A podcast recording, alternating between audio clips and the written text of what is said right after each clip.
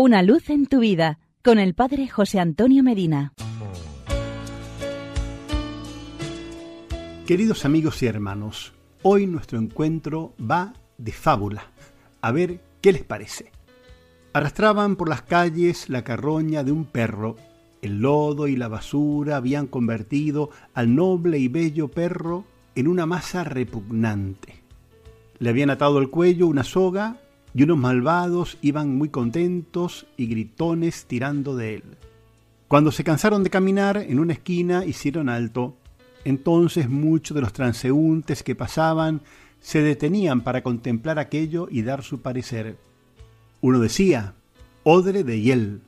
Otros añadieron, está sarnoso, es una peste, contagiará a todo el barrio, inmundo.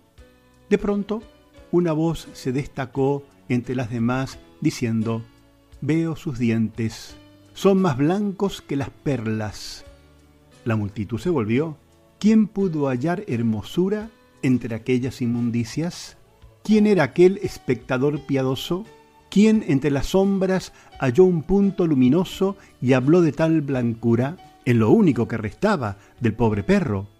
Uno volvió su mirada y con asombro reconoció al bondadoso, alzó las manos y exclamó en un fuerte suspiro, Este es Jesús. Así termina la fábula. El perro muerto es de León Tolstoy, el novelista ruso, considerado uno de los escritores más importantes de la literatura mundial. Su moraleja es fácil de entender.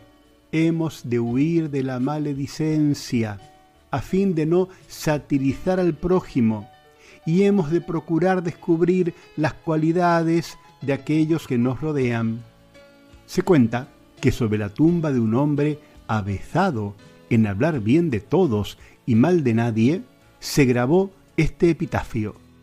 Siempre buscó lo mejor de los demás y nunca dejó de encontrarlo. Así pues debe ser nuestro proceder de acuerdo a la regla de oro que nos da nuestro Señor Jesucristo. Tratar a los demás como quisiéramos que nos tratasen a nosotros.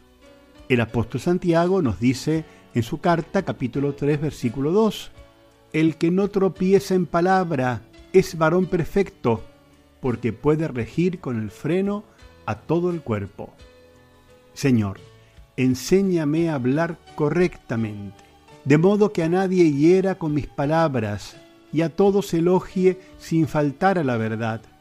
Dame vista penetrante para descubrir las cualidades de los que me rodean y para callar sus defectos, para que mi lengua, lejos de actuar como veneno corrosivo, sea el factor que una las inteligencias y las voluntades en lo que está de su parte. Amén. Y yo me pregunto, sobre mi tumba o sobre la tuya, se podría poner el citado epitafio, siempre buscó lo mejor de los demás y nunca dejó de encontrarlo. Hasta aquí llegamos por hoy. Será hasta nuestro próximo encuentro. Que Dios te bendiga y la Virgen Santa te proteja. Amén. Una luz en tu vida con el Padre José Antonio Medina.